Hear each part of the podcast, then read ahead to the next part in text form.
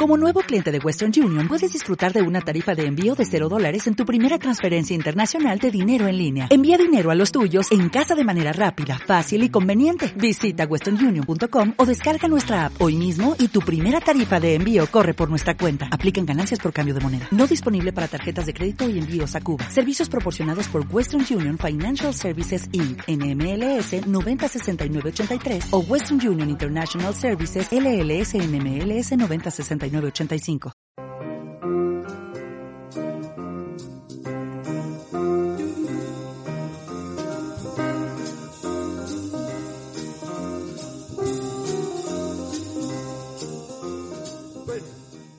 Arromato del pensamiento. Este programa radiofónico tiene como objetivo divulgar, dialogar y reflexionar sobre temas de interés y actualidad desde las ciencias sociales y humanidades un servicio público orientado a la pluralidad del pensamiento.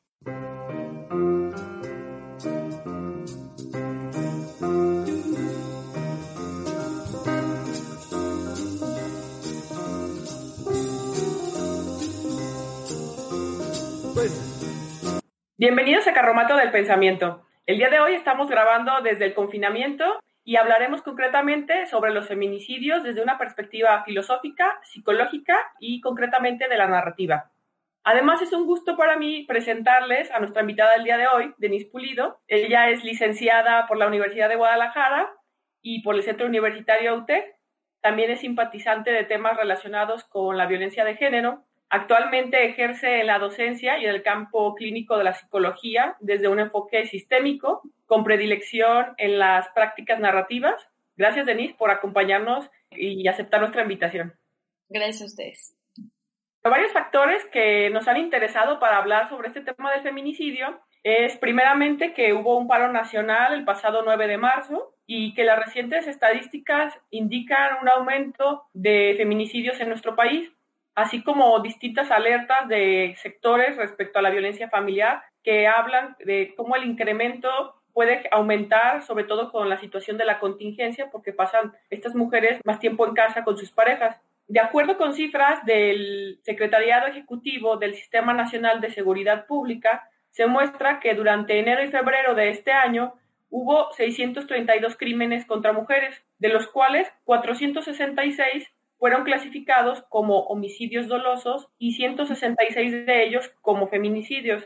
El promedio diario de víctimas mujeres de asesinatos intencionales aumentaron ah, en una cantidad de 9.8 que se encontraba en el 2009 a 10.5 en 2020. Estamos hablando de que eh, apenas en el primer trimestre del año. Esta entidad indica también que los crímenes de este tipo en los dos primeros meses del año se dieron sobre todo en Guanajuato, por 83 casos, que son el equivalente al 17.8% del total de las víctimas a nivel nacional. Entonces ya nos está marcando un estado en concreto que tiene un porcentaje más alto con respecto al resto de la República. Las entidades donde más carpetas de investigación se iniciaron por feminicidio fueron el Estado de México, Puebla, Veracruz, Nuevo León, Baja California y la Ciudad de México. Para comenzar nuestro diálogo vamos a escuchar un cuento breve titulado El río del escritor Julio Cortázar.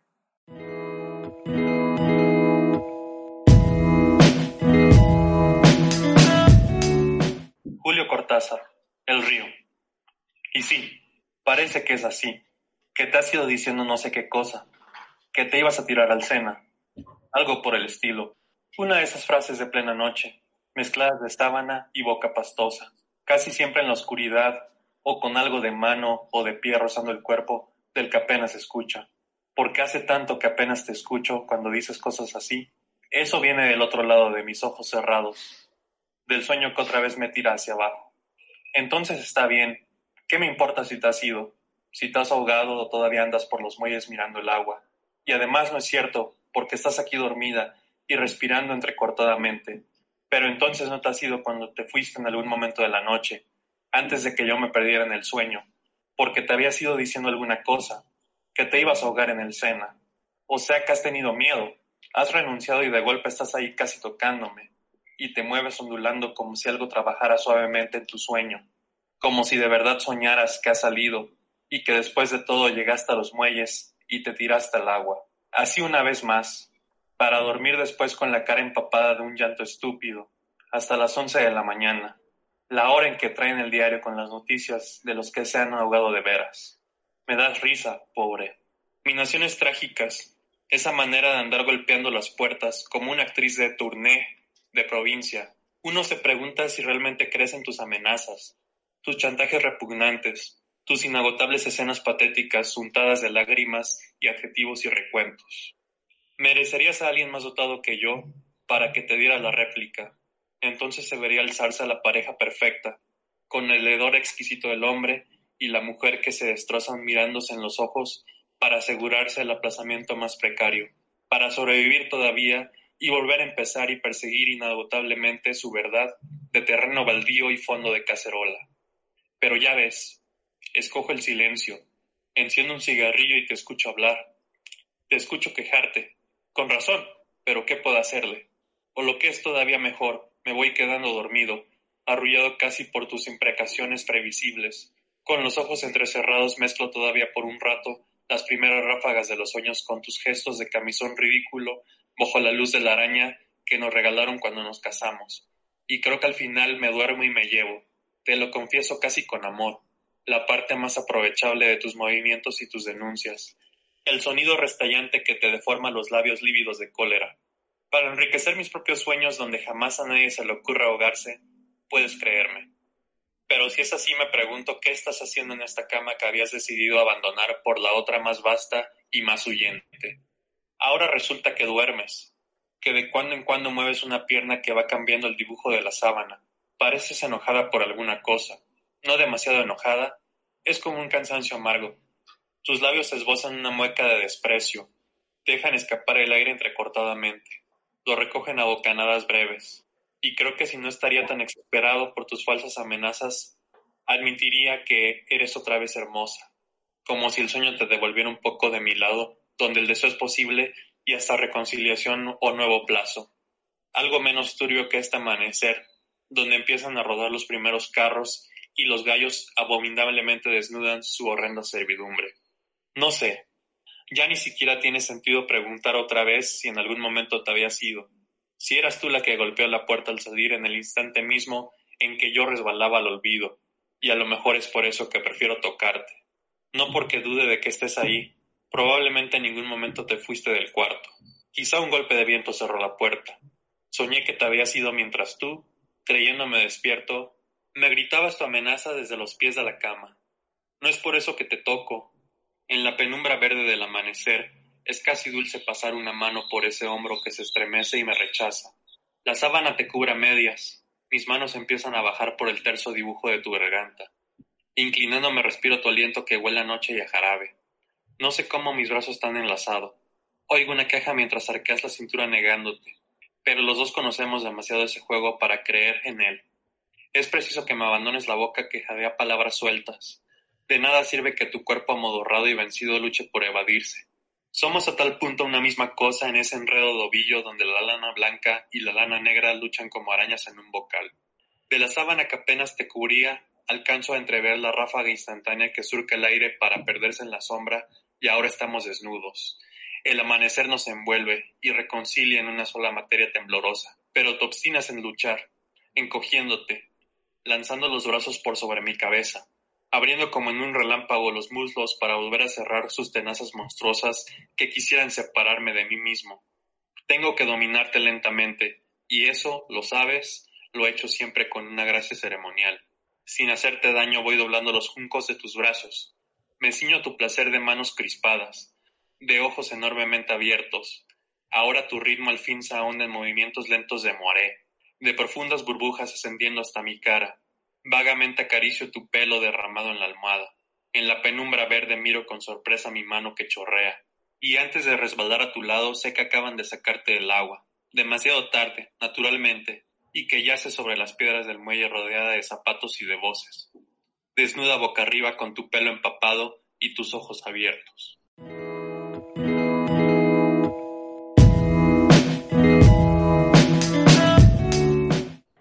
Bien, acabamos de escuchar el cuento El río de Julio Cortázar y nada más para dar un breve contexto de este autor. Pertenece la historia a una antología de cuentos que se llama Final del Juego, publicado en 1956. Julio Cortázar es un escritor que nació en Bruselas en 1914, pero su familia se va a Argentina cuando Cortázar tenía cuatro años de edad, por eso es que habla español. Fue profesor normalista de letras y fue autor de reconocidas obras en el género narrativo. Y este cuento nos muestra una perspectiva de un hombre que percibe a su mujer de manera multidimensional, por un lado puede ser seductora y sensual, pero por otro dramática y amenazante, víctima, o una figura fantasmagórica que es difícil de distinguir de la realidad y de los sueños, pero si algo aparece en la atmósfera de esta historia es que tiene cualidades violentas y por eso es que hemos decidido ponerlo como el antecedente para nuestro tema del feminicidio. Ahora bien, eh, yo les voy a hablar sobre la perspectiva filosófica, después Denise nos va a hablar sobre los aspectos psicológicos y la narrativa. Quiero expresar es que desde la filosofía existen varias pensadoras que tratan el tema del patriarcado, del feminismo y la problemática de género o temas reivindicativos sobre la mujer, pero yo concretamente les voy a hablar de uno de los íconos, de una de las filósofas más famosas que es Simone de Beauvoir. Ella va a hablar sobre la emancipación, la emancipación de la mujer y va a puntualizar que la liberación femenina es una lucha paralela a la lucha de clases Actualmente, este discurso feminista sobre la hegemonía y sobre las desigualdades, no solo sociales, sino de género, las aterriza una pensadora que quizá conozcan, que se llama Silvia Federici, una italiana. Inclusive el año pasado vino a Guadalajara. En cuanto a Simone de Beauvoir, ella va a estudiar las condiciones que hicieron que la mujer se conociera como el otro. De ahí que su texto El segundo sexo tenga este nombre. Y va a identificar los constructos culturales a los que llama alteridad disfuncional. Esto es que la educación de las niñas es diferente a la de los niños. A ellos, ella afirmará, se les va a inculcar la represión de los sentimientos y la independencia. Por el contrario, a la mujer se le va a negar este tipo de actitudes. Y entonces ella llamará a este fenómeno alteridad. El género, dirá, es una construcción cultural sobre el sexo. De ahí que va a afirmar que no existe una esencia femenina ni una esencia biológica para quienes hacen este reduccionismo. La cultura es la que hace que las mujeres sean lo que son y no su naturaleza y sustituye la idea de instinto femenino por sensibilidad femenina.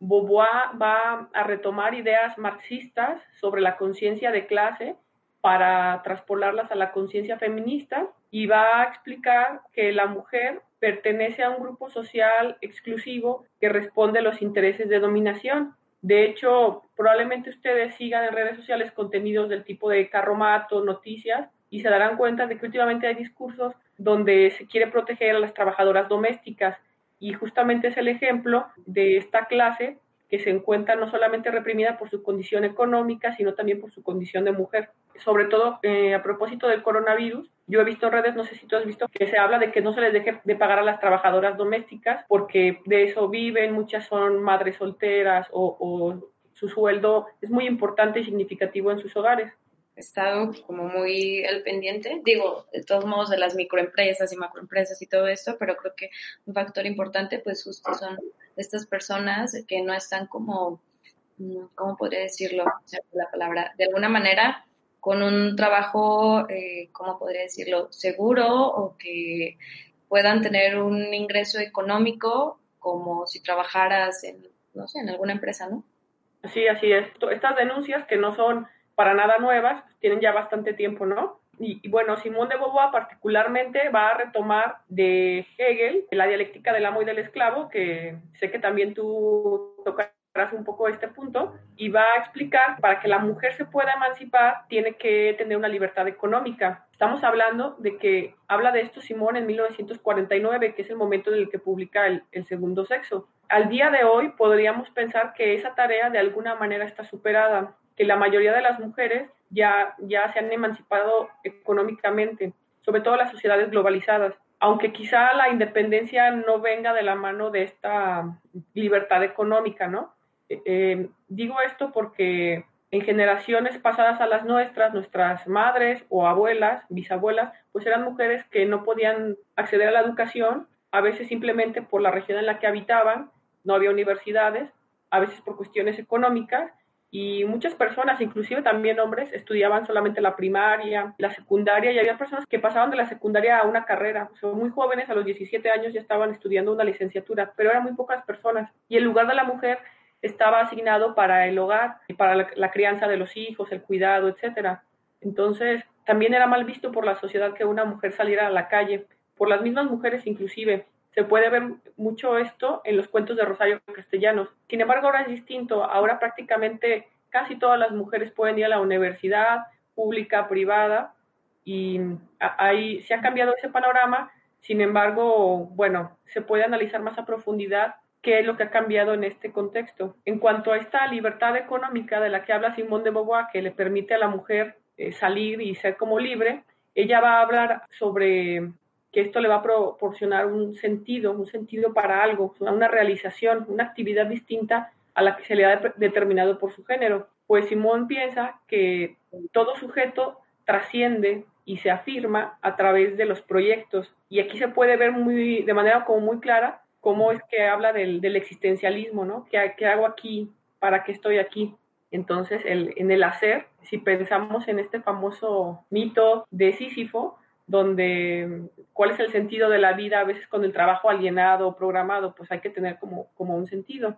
Y bueno, Simón va a decir que tener un proyecto propio es lo que nos lo va a proporcionar y que de, este proyecto se debe hacer respecto a fines que uno mismo se propone, no que le son asignados, porque si no, no va a haber realización. De hecho, es a lo que hace referencia una famosa escritora, eh, Virginia Woolf, en un texto que se llama Una habitación propia o un cuarto propio, depende de la traducción, donde habla de que, que, la mujer tenga este espacio propio es el que le va a permitir como esta libertad. Y justamente preparando este carromato, estaba viendo un documental de una pintora italiana contemporánea de, de Leonardo da Vinci que se llama Sofonisba Anguissola, y en este documental, además de hablarte de, de su arte y de su técnica, te hablan de su contexto y de su vida, y era una mujer muy talentosa, que recibió la educación artística de su padre. Generalmente las mujeres no recibían una educación en, el Renacimiento, sino que se dedicaban al hogar. Y entonces lo que sucedió fue que nunca tuvo un hijo varón el padre, le enseña a la hija mayor que es sofonisba, su oficio, que es el de pintor, y ella puede trabajar con él. Cuando su padre muere, eh, sofonisba tiene que irse con otro pintor a otro taller porque ella no lo puede, no puede tener su cuarto propio por el contexto en el que vive. Y cuando ya no trabaja con este otro pintor, no puede ser emprendedora, ¿no? Ahora que, que se usa, no, no, puede hacerlo sola. Entonces tiene que buscarse otro espacio y termina trabajando para la corte española, que la recibe muy bien y la trata muy bien. Digamos que tiene privilegios que otras personas para, que trabajan en la corte no, no tienen. Y es como muy curioso porque esta pintora vive muchos años, casi 100 años, no recuerdo exactamente, pero tiene una vida muy longeva y, es tan buen artista y ha cobrado tal fama que a pesar de su condición de mujer, hay pintores que van a buscarla, a verla, ya está casi ya ciega y van y la quieren conocer, ¿no? Y es un poco de... Eh, estaba pensando yo en esta historia justo por, por el cuarto propio, ¿no? Es una mujer que la verdad es que tuvo muy como buena suerte, ¿no? Para poder encontrarse estos espacios, pero en realidad es algo eh, de lo que no gozaban muchísimas mujeres. Y bueno, eh, en este sentido, la idea del proyecto personal y de realizarse pues no cumplirlo va a ser para Simón de Beauvoir vivir en la inmanencia, es decir, que no vamos a trascender o la persona, la mujer que, que no tiene su proyecto no va a trascender y de ahí es que entonces se empieza la mujer a cosificar y se va a preguntar Simón de Beauvoir, bueno, ¿qué se lo impide? ¿Qué le impide a esta mujer como la realización? Bueno, pues, pues un factor muy importante es la opresión, eh, la cultura, la sociedad patriarcal, que ya es lo que conecta de una manera más sustancial los feminicidios, y un sistema de dominación. En consecuencia, no puede haber una verdadera liberación de las mujeres si no se transgrede al patriarcado, ¿no? Que de hecho es un discurso que aparece en las exigencias de las manifestaciones feministas. A esto se le llama una política sexual de dominación de un grupo de varones sobre las mujeres. En el segundo sexo, Simón de Beauvoir va a explorar desde la historia cómo el mito y la religión tienen una política sexual de dominación sobre la mujer. Eh, sobre todo el primer tomo es donde va a desarrollar la parte como histórica, inclusive aspectos como la menstruación o cómo lo desconocido de la mujer se va a estigmatizar y al no poder comprenderla, o el hombre no poder comprenderla, la isla, la niega o la somete en lugar de, de conocerla, ¿no? Tania me hace recordar con esto un poco, por ejemplo, la historia de lo que antes comenzaban los primeros estudios sobre la histeria, ¿no? Por ejemplo, en donde se atribuía todo esto a, la parte femenina, de donde pues el hombre no, o antes, bueno, pues no se le consideraba que pudiera tenerlo, sino que era un padecimiento único y exclusivo de la mujer, ¿no? ¿Por qué? Pues porque no se tendría como quizá esta parte del entendimiento en donde la mujer podía, o, más bien se le trataba como un comportamiento anormal, ¿no? A diferencia del hombre. Es como estas diferencias también de lo que se puede expresar o de lo que no. Y también tiene que ver como el hombre salía afuera y podía desarrollarse de simplemente socializar. Entonces tenía unas herramientas distintas. Lo podemos ver ahorita con el confinamiento que tenemos, ¿no? Que no podemos salir de casa y seguramente se puede ver, bueno, cómo estar encerrado puede traer algunas complicaciones psicológicas, ¿no? Entonces, eh, imagínate eso toda la vida, ¿no? Sí, claro. Si vivimos como un momento que nos permite, a, a, propósito del tema, como comprender de manera muy clara en qué condición se encontraban, ¿no? O cuáles eran sus limitaciones. Por la economía sería como otro, otro factor. Después del de, primer tomo del segundo sexo, donde se habla sobre el mito, la religión, lo cultural, en el segundo tomo del segundo sexo, en el último capítulo, que se llama Hacia la, liberación, va a explicar Simón de Beauvoir que la mujer adulta debe de tener un trabajo independiente, es decir, independencia económica, ya que, bueno, así va a luchar como por su libertad, por su emancipación, que esta lucha, esto es muy importante, no es una lucha individual, ni tuya, ni mía, ni de un sujeto en particular con nombre y apellido, sino es una lucha colectiva, que es de hecho lo que se está viendo en las marchas cuando se grita, no es una, somos todas. es. es decir, no es una lucha por mí lo es, pero a la vez es, es por, el, todo el gremio femenino. Y Simón va a decir que sirve de muy poco para el género que una mujer en lo individual sea constatataria hasta a este fenómeno si el resto sigue viviendo esta condición, porque pues los obstáculos entonces, o sea, siguen estando como allí. Entonces, tanto la economía, la colectividad, la religión, la educación, la sociedad van a formar parte de este constructo sobre cómo se debe deportar o qué debe hacer una mujer y qué no debe de hacer. Y bueno, este sería como el punto a trastocar en nuestra discusión de hoy con respecto al feminicidio, pues yo podría decir que si bien se ha conseguido relativamente cierta independencia económica para salir al mundo laboral por parte de las mujeres, el reto también está en aspectos educativos de, concretamente de la familia y también en la sociedad, porque a lo mejor ya en la familia puede haber modificaciones, pero en lo particular cambia nada más ese pequeño segmento, pero todo el resto de la sociedad pues sigue contaminada, por llamarlo de alguna manera. Y por eso se tiene que cambiar como el, el papel que desempeña una mujer y que desempeña un hombre respecto a su género. Y entonces construir pues una sociedad donde no se le oprima a ninguno, ¿no? Donde se apele más a la libertad. Creo, Tania, eh, que esto que abordas eh, de las prácticas que hemos ido viendo en, uno de los diplomas en el que me encuentro, pues es justo la palabra de construcción, ¿no? El de construir eh, lo que estabas diciendo, ¿no? Al, al, género, a las acciones, a qué cosas sí pueden ser normales o sí pueden ser propias de ser mujer o, o de ser hombre. Y cómo, e incluso creo que no se puede nada más como enclaustrar en estos dos aspectos, ¿no? Aquí como una gama de posibilidades en medio de cómo quizás se puede interactuar. Sí, sin, sin estigmatizar o, decir así te tienes que portar. Y, y ahorita acabo de recordar a, Jean-Paul Sartre qué hago con lo que hicieron conmigo. Cuando llegas, y es esto mismo, ¿no? Es que a mí mi mamá, mi papá, mi familia me enseñó que la mujer tiene que portarse así y el hombre tiene que portarse así. Bueno, sí, pero ¿y tú qué piensas, no? ¿O tú qué haces con todo eso? ¿Estás de acuerdo? ¿Estás de desacuerdo? ¿Qué vas a modificar? No es nada más como que lo vas a asumir, lo vas a repetir irracionalmente. Bueno, estaba pensando, cuando yo leía a Rosario Castellanos, que la mencioné hace un ratito, leí un texto para mi tesis que se llama El Eterno Femenino. Es un guion de teatro muy, muy interesante, cómico, bastante lúdico, que los invito a que lo conozcan y lo lean. Y en este texto, Rosario Castellanos denunciaba en la historia a la madre como el agente obstaculizador de la libertad de la hija. Eh, estamos hablando del siglo pasado, y pues la mujer, como mencionaba hace un rato, no tenía las posibilidades de estudiar una carrera tan fácilmente, inclusive a veces era peligroso para algunos padres, era como un libertinaje. Y en esta historia se puede ver cómo la madre no quiere que su hija estudie, inclusive le dice, quiere ser comunista, ¿no? Entonces ya también ahí nos marca como, como cierta idea de la, de la educación, ¿no? Deslindar de los buenos valores que te hemos enseñado en casa. Y la madre le dice a, a la hija que no, que no puede estudiar. Y la hija le pregunta por qué y ella dice, pues porque no puede ser más ni mejor de lo que yo fui. Y esto es como muy interesante porque lo que hace Rosario Castellanos en este texto es digamos que descubrir, recorrer la cortina de que el patriarcado no solamente se encuentra en los hombres. Si la madre es la encargada de la educación de los hijos, ¿qué papel está haciendo? Bueno, yo diría ahora que esa parte, no sé si al 100% está superada, que la madre ya no quiera que la hija estudie. A veces sucede, de pronto he visto historias donde la madre no quiere que estudien porque quieren que los hijos trabajen para como mantener la casa, sobre todo cuando se encuentran en situaciones como muy precarias pero más que nada tiene un sentido económico que algo como de realización o, para tener como tu, tu carrera.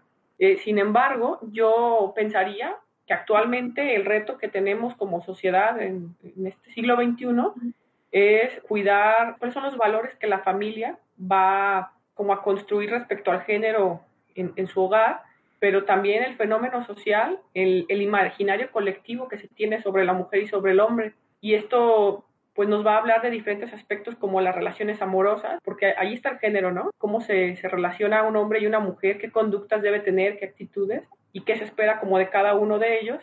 También creo que, de, que la ley, que la legalización debe tener una participación que considero no, no es suficiente para atender pues, diferentes carencias que tiene nuestro sistema ejecutivo y, y a veces por falta de interés, a veces porque hay fisuras legales que permiten la libertad para los agresores y bueno, y los, los factores de corrupción, porque puede ser, ¿no? Que, que, la ley se va a cumplir, pero con una cierta cantidad de dinero, un hombre que tenía que pagar una condena de feminicidio, pues no la paga más que en efectivo.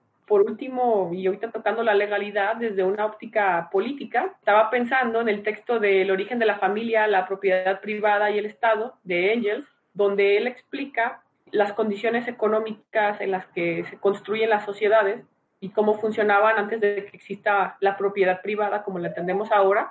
Y bueno, en este texto, Engels nos dice que la solidez de la familia es como la garantía de la propiedad privada y reclama a la mujer en el hogar justamente para proteger como los bienes materiales, ¿no? Inclusive pues, se le cosifica en ese sentido. Y de alguna manera, en algún momento de la historia, inclusive puede ser que ahora eh, que la mujer tenga esta independencia, pues puede ser una amenaza o representar una amenaza para, para ciertos hombres, ¿no? Y los, feminicidios, en, en particular en México, repensando en esto de la propiedad privada, reflexionaba, bueno, en qué momento llegaron a nuestro país y si conocemos un poco de, de historias de comunidades indígenas del pasado y, y, algunas que todavía sobreviven, pues muchas de ellas no tienen esta propiedad privada como la entendemos nosotros y por lo tanto sus roles de género y de familia funcionan diferente. La mayoría de, los, de las comunidades indígenas son, si no matriarcados, por lo menos muchísimo más abiertas. O sea, no existe como este dominio, son más compartidos. Inclusive a veces los hijos son de la comunidad y no de una mujer en particular. Y el padre no es el dueño de la familia. Me parece como interesante, ¿no? ¿En qué momento hemos llegado a este punto en que se matan a tantas mujeres cuando una sociedad que, que, estaba como más abierta o que era más solidaria, cambió a partir de la dominación de la colonización española, ¿no? Que instauró un montón de valores. Y bueno, ahí como que queda este dato como referencia respecto a, a Simón de Beauvoir y Rosario Castellanos, ya para cerrar y, y darte la palabra, Denise, que no te he dejado hablar. No, no, no. De hecho, ¿sabes tú? Que, que, estabas hablando de la cosificación y cómo la mujer incluso eh, se llega a cosificar. Hiciste recordarme algo de, de la epístola de Melchor Ocampo, que hace apenas ya algunos años, esto ya se quitó, ¿no? Cuando una pareja decidía casarse al civil y que se le leía.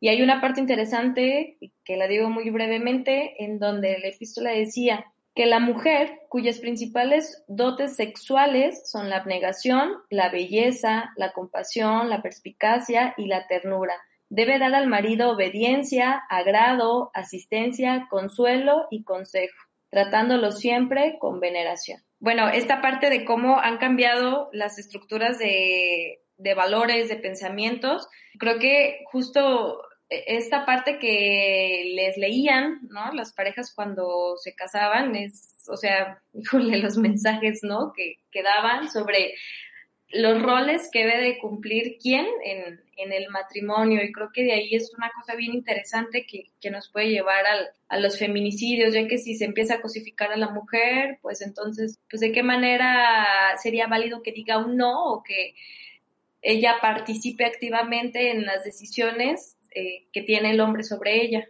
Eh, a esto le llama Simón de Beauvoir un determinismo biológico o biología diferencial y es eh, lo que mencionaba al principio, que a partir del sexo se asignaban unos roles de género, ¿no? Y que no tienen que ver. Y bueno, yo sé que la, que la narrativa tiene como mucho que aportar ya de una manera más particular, no tanto a nivel análisis filosófico o social, sino que se enfoca más en, en el sujeto, ¿no? Sobre estas dinámicas y por qué es que se llega a ser un feminicida y también aborda la cuestión de la víctima. Así es, pues para comenzar con esto, me gustaría que antes que nada comenzáramos hablando sobre lo que es violencia contra la mujer.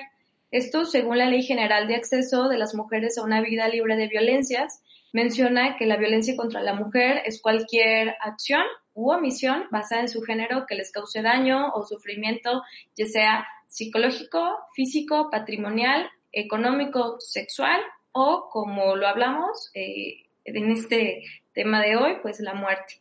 Esto puede ser tanto en el ámbito privado como en el público. Estos son eh, los que acabo de mencionar, pues los tipos de violencia, también habrá las modalidades desde lo privado y lo público, pero bueno, avanzando un poquito, considero que una de las preguntas importantes es ¿de dónde surge la violencia? Si tratamos de dar una perspectiva desde la psicología, quisiera aclarar que vamos a encontrar una variedad de posibles explicaciones. ¿sí? Abordaré yo algunas.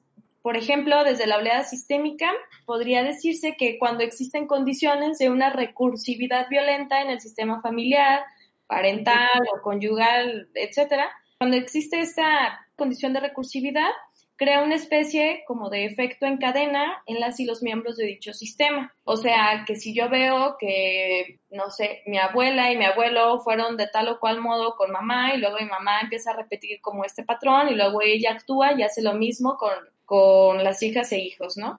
¿Es como esto de Freud de infancia es destino? ¿Va por ahí? Ajá, más o menos, sí. Esa fue como la primera oleada, ¿no? Desde la perspectiva del psicoanálisis. La segunda oleada que viene es más eh, desde la parte sistémica familiar. Y pues creo que cambiará nada más un poco el concepto porque desde esta perspectiva se le llama recursividad, ¿no? Pero sí, es algo, algo similar. La y ajá, a pesar de que esto puede generar el, el, efecto en cadena, no podemos asegurar que a todo miembro del sistema le afectará esta violencia de la misma manera y tendrá que seguir con ella sí o sí, como si fuera ya una ley. Esto dependerá de, de cada miembro de, de la familia.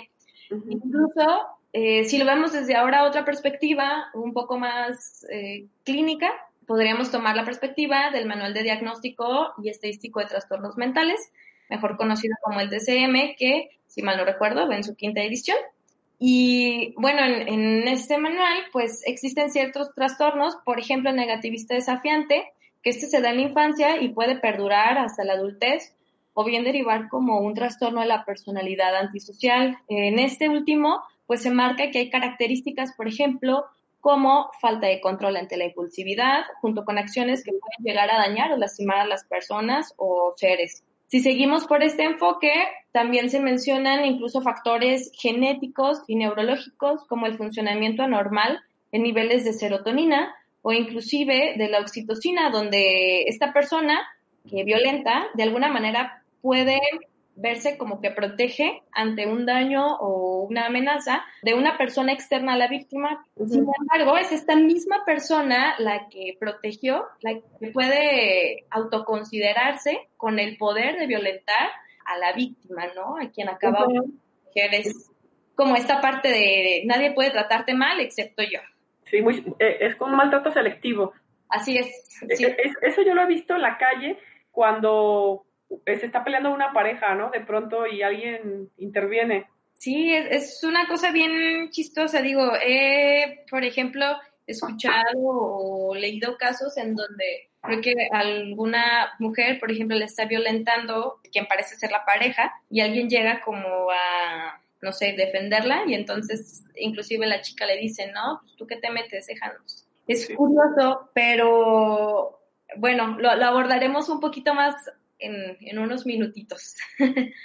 y pues bueno, toda esta parte creo que tiene también mucho que ver sobre lo que conocemos como la ética del control, sobre la ética del cuidado. Creo que es importante señalar esto, ya que la violencia en ocasiones puede disfrazarse con diferentes pues máscaras muy muy sutiles y no podemos solo atribuirlo, como bien lo mencioné hace rato, a etiquetas únicamente biológicas o neurológicas o genéticas o psiquiátricas. Esto pues la violencia es un fenómeno que va más allá de todo esto anterior y es más que una agresión, es una forma de abuso de poder que conlleva una intencionalidad.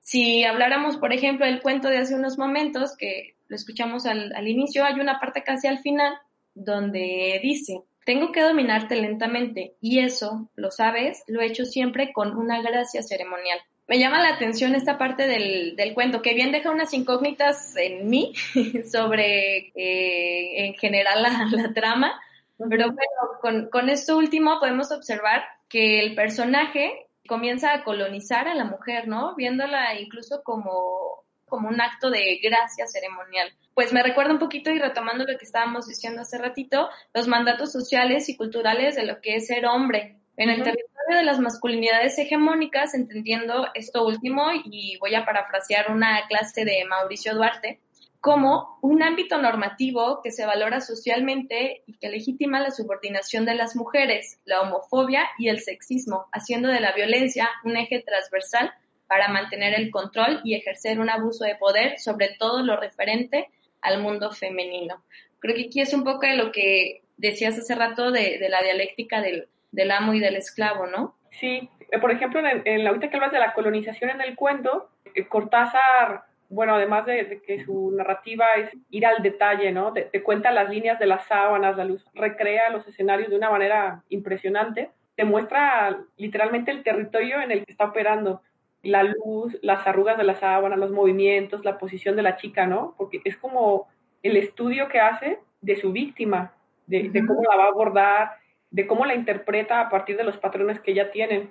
Y justamente está reproduce, reproduciendo la dialéctica del amo y el esclavo, que se remonta a Hegel y después la retoma Marx para hablar de la lucha de clases, y que para no ser como el cuento muy largo, consiste en que existen dos sujetos que luchan por sobrevivir por la vida y uno se va a someter, el que se somete es el que ama más la vida y entonces se va a crear ya una disparidad donde uno se va a convertir en amo y en esclavo. Y es muy curioso cómo el que ama la vida es el sometido, el que tiene más miedo se convierte en, en el amo, y en este caso en el victimario. Y lo podemos traspolar a las relaciones de violencia, donde muchas mujeres se protegen sometiéndose porque en realidad aman más la vida y porque ven la violencia que está contenida o a veces sin contener en su pareja o a veces no necesariamente en la pareja, como mencionaba, está en lo privado y en lo público y por ejemplo nunca de violación, ¿no? Pues ya se asumen, se someten porque si no pueden morir.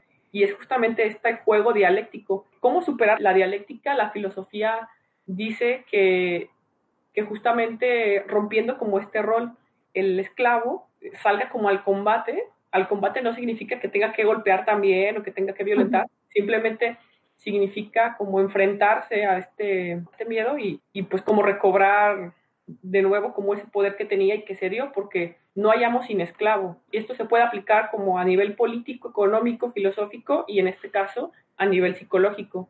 Es esta parte de la emancipación que abordabas hace rato, ¿no? Y pues retomando esto, pues entendemos que desde esta línea de la que hablábamos, pues la violencia puede ser muy normalizada y quisiera hacer un énfasis sobre todo en, en esta parte de las relaciones erótico-afectivas, hablando de inclusive lo que entendemos por el amor romántico, ¿no? Dentro de, de una relación. Yo preguntaría si se han puesto a pensar en estos grandes dichos de en el amor y en la guerra todo se vale o el amor todo lo puede. son interesantes desde la óptica donde el lenguaje no es inocente y conlleva un, propósito. Una de las máximas en narrativa dice, somos las historias que nos contamos. Bueno, si nos contamos y adoptamos este tipo de frases, podemos entonces soportar lo que sea con tal de tener amor o de que la otra persona que está conmigo no se vaya, hasta qué punto. Sin embargo, creo que esto no podemos nada más hacer como la reducción a, a, nada más pensar, por ejemplo, que la mujer está ahí porque le gusta, ¿no? Inclusive he escuchado a varias personas que dicen, uy, pues es que parece que le gusta que le pegue, no está ahí porque ya así se acostumbró o así es su vida y me parece que es un tema mucho más complejo que decir nada más algo así. Sí, inclusive estoy pensando en que justo lo que hablas a propósito del amor, el amor es en el imaginario colectivo a nivel social y familiar, es algo como que todos debemos tener, ¿no? Hay que conseguirlo, la media naranja, tu amor ideal, y entonces conservarlo y de pronto como con esta exigencia que está como silenciosa en nuestra cultura, ¿cómo voy a yo romper con, si ya lo conseguí, si ya lo obtuve, pues cómo lo voy a dejar y lo tengo que preservar a cualquier precio que podría ser esta situación?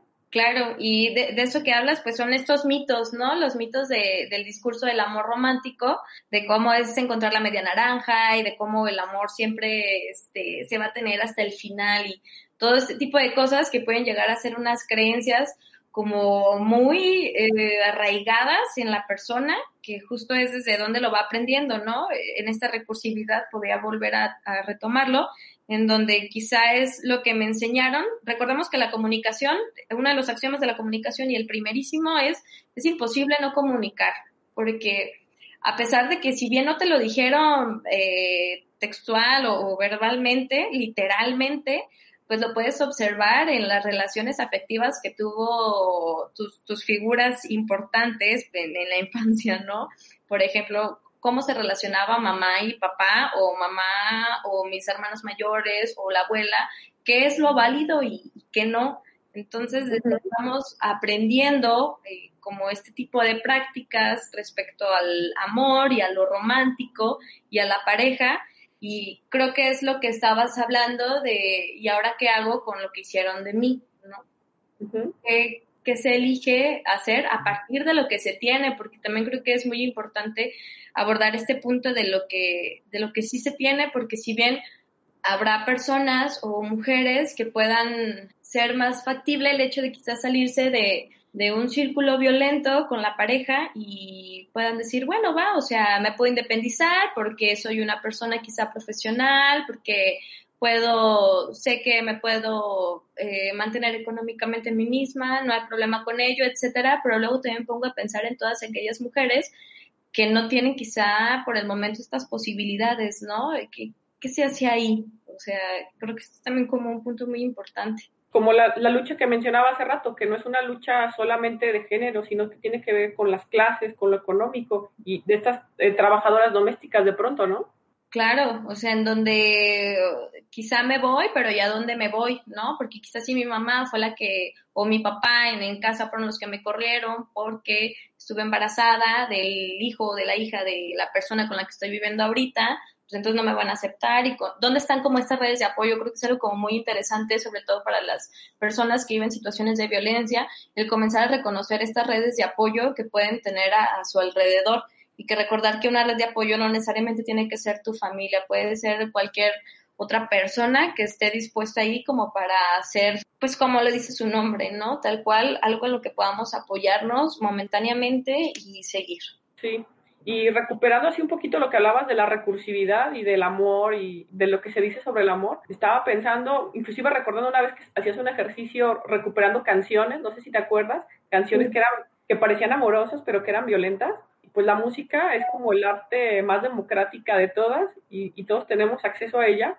Y cómo repetimos como ciudadanos todos a nivel mundial, tiene acceso a, las letras de las canciones de amor, entre comillas, donde son de dolor. Y este discurso también eh, se va a insertar dentro de la lógica de, de, cómo son las dinámicas o lo que, qué es lo que se puede permitir o no se puede permitir en una relación.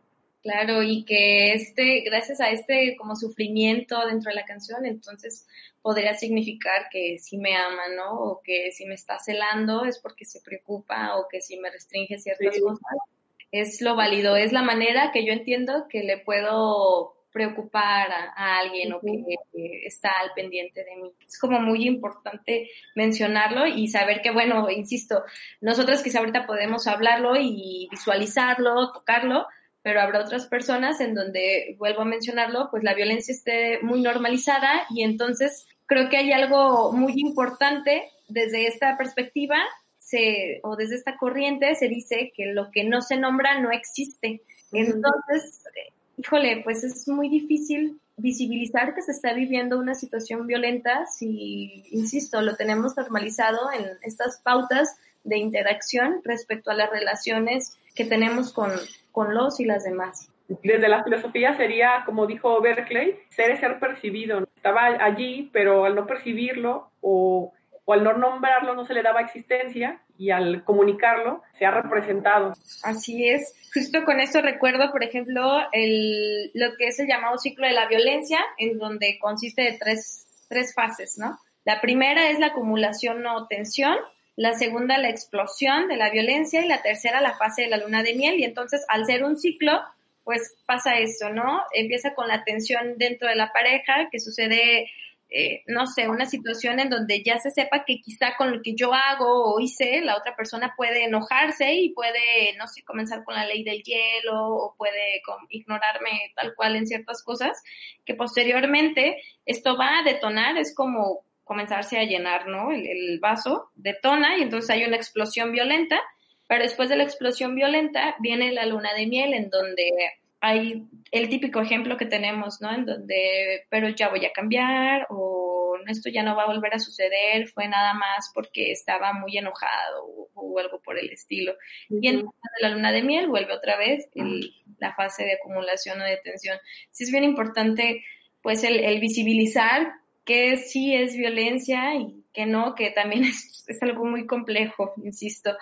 Y pues bueno, dentro de esto mismo sería interesante retomar el ejemplo pensando ahora, pero en la mujer del cuento que escuchábamos hace rato. ¿Qué opinaba ella? ¿Cómo era para ella vivir esa relación y saber sobre todo su perspectiva? Porque la escuchamos desde la autoría de él, ¿no? Desde él cómo la ve, él cómo comienza a decir cómo se movía, qué hacía, este, lo que dijiste hace rato, ¿no? La descripción incluso de cómo las sábanas eh, se formaban las arrugas o no, etcétera.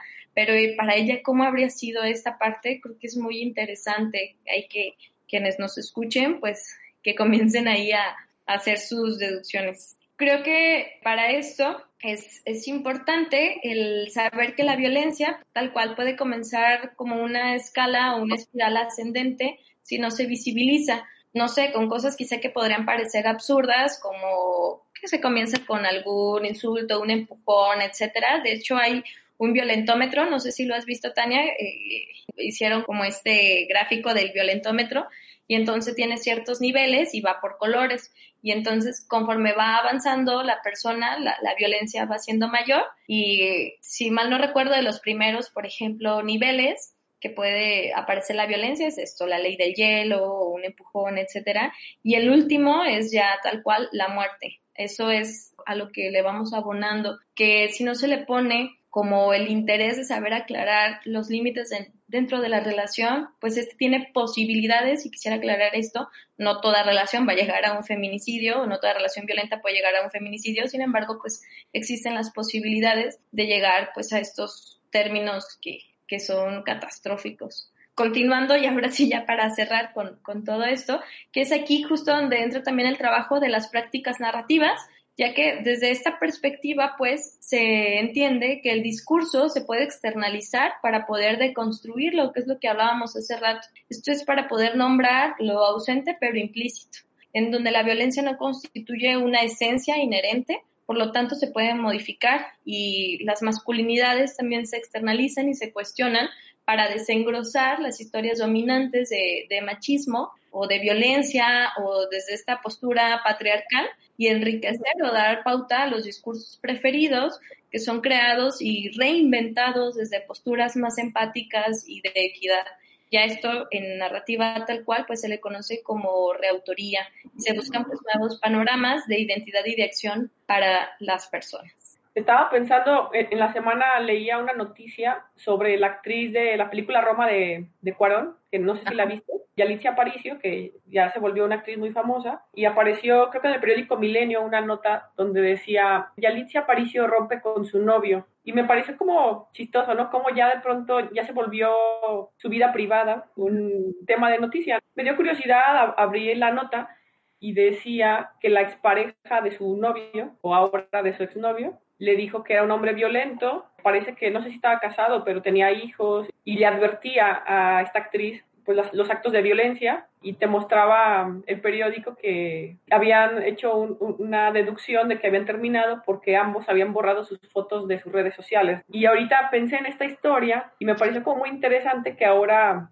pues hay más empatía y se le advierte, ¿no? Pendientemente de si es verdad o no es verdad, pero justo ahorita que dices desengrosar violencia del propio hombre, Creo que el paso siguiente sería que este sujeto no esté cambiando de novia o de pareja en pareja, repitiendo el patrón, ¿no? Sino que él también, pues, o, los hombres que funcionan bajo esta lógica, pues empiezan a atender qué es lo que está pasando, porque sí, sí está la posibilidad, ¿no? En la voluntad de poder transformarlo y, decir, ah, pues yo no quiero ser así. Claro, y es el, cuestionar estas, vuelvo a la misma, ¿no? Estas masculinidades. Fíjate que hay, incluso, bueno, aquí en Guadalajara, si hay ya un grupo que se dedica a eso. Tengo entendido que en CDMX hay, hay más, que son hombres hablando eh, con hombres, para hombres, al respecto de, de sus masculinidades y el hacer esta deconstrucción. Y es muy importante y creo que la parte ahora como mujeres y hablando del colectivo, pues es esta palabra que, que es la sororidad, ¿no? Entre, entre nosotras, el cómo a mí me sorprende que, no sé si tú asististe a la marcha o no de, de este 8M, pero los años anteriores no se había visto tanta participación como, como lo hubo en este 2020 y la verdad es que fue algo, bueno, hablo obviamente desde mi perspectiva, maravilloso el ver cómo tantas mujeres pudieron unirse ante este propósito. Pues bueno, creo que justo retomamos ahí la parte de las redes de apoyo, como la colectividad, incluso viéndolo en una parte de, la resistencia, ¿no? Sí es impactante ver el, conglomerado de mujeres y de hombres también que participan, porque se está tomando conciencia y justo ahí es donde debe de empezar como el stop a la violencia, ¿no? Contra las mujeres. Me parece algo muy interesante a nivel nacional, una noticia que no sé si la leíste sobre Cuba, que acaba de prohibir que se reproduzca reggaetón en espacios eh, públicos, o sea, en tu casa, pues sí, pero, pero en espacios abiertos, eh, locales, eh, plazas, zócalos, etcétera, está prohibido. Y me pareció súper, súper interesante cómo desde lo público se está atendiendo una situación que también llega a lo privado, que es justamente que han identificado los mensajes ideológicos que tienen las canciones de reggaetón, que hay un discurso de cosificar a la mujer, de violencia, eh, mensajes demasiado sexualizados. Me pareció justamente que a veces empieza desde lo privado, pero a veces también se empieza desde lo público. Y me pareció una decisión como muy, muy responsable por el gobierno de Cuba, porque justamente está frenando un discurso, ¿no? Y está, es una estrategia de prevención de violencia hasta cierto sentido Obviamente no para todos, tú misma mencionabas, en una situación donde familiar, donde hay una repetición de patrones, no todos lo van a adoptar, pero algunos sí. Entonces también es como un poco esto, o sea, no todos, no porque escuches reggaetón te vas a convertir en misógino, pero hay quienes sí son más vulnerables. Sí, claro. Y para cerrar de mi parte, pues yo diría que que sí es importante que las personas pensemos en cuáles son los discursos que consumimos, como el que mencionamos, el amoroso, el de la, el de la música, que pensemos como en este imaginario colectivo de qué es una mujer y qué es un hombre, de dónde viene. Si no lo he cuestionado, ¿por qué no lo he cuestionado? ¿Es así? ¿Lo puedo reestructurar? ¿Por qué asumir como una verdad absoluta algo que yo he aprendido de manera irreflexiva, a veces irracional, solamente por repetición? Y no solo para esta cuestión del feminicidio, de las relaciones y del amor en general, tan fácil como apelar al sentido común para poder hacer modificaciones que nos van a ser bastante beneficiosas y constructivas para nuestra vida. Sí, sí, yo quisiera cerrar eh, invitando pues a quienes nos escuchan que si hubo algo de, de todo este discurso que, que, estuvimos aquí las dos, que si hubo algo que les hiciera sentido, pues nos lo compartan, en, ya puede ser como en las páginas oficiales de Carromato, y me gustaría también pues que dentro de, de lo mismo, si pudiéramos dejar los teléfonos de emergencia por si alguna mujer dentro de la zona metropolitana de Guadalajara se encuentra en una situación de violencia o que sepan de algo, ¿no? Creo que pues son como una alternativa, no es la única, pero quizá podría ser algo para apoyar, ¿no? Y justamente abordar el tema más que el seguir con el problema, el tener la prevención antes de que suceda. Pues bueno, eso sería todo de mi parte, Tania. Te agradezco muchísimo la, oportunidad de dejarme participar acá. Fue algo como muy, con mucha retroalimentación para mí. Muchas gracias. Gracias a ti por participar. Les damos las gracias a las personas que nos escuchan por estar en este programa de Carromato grabando desde el confinamiento. Gracias por habernos escuchado. Los invitamos a que nos sigan en nuestras redes sociales. Estamos en Facebook, en Instagram y también pueden escuchar nuestros podcasts en YouTube, iVoox. Estamos también en iTunes y en Spotify. Y nos vemos en el próximo episodio.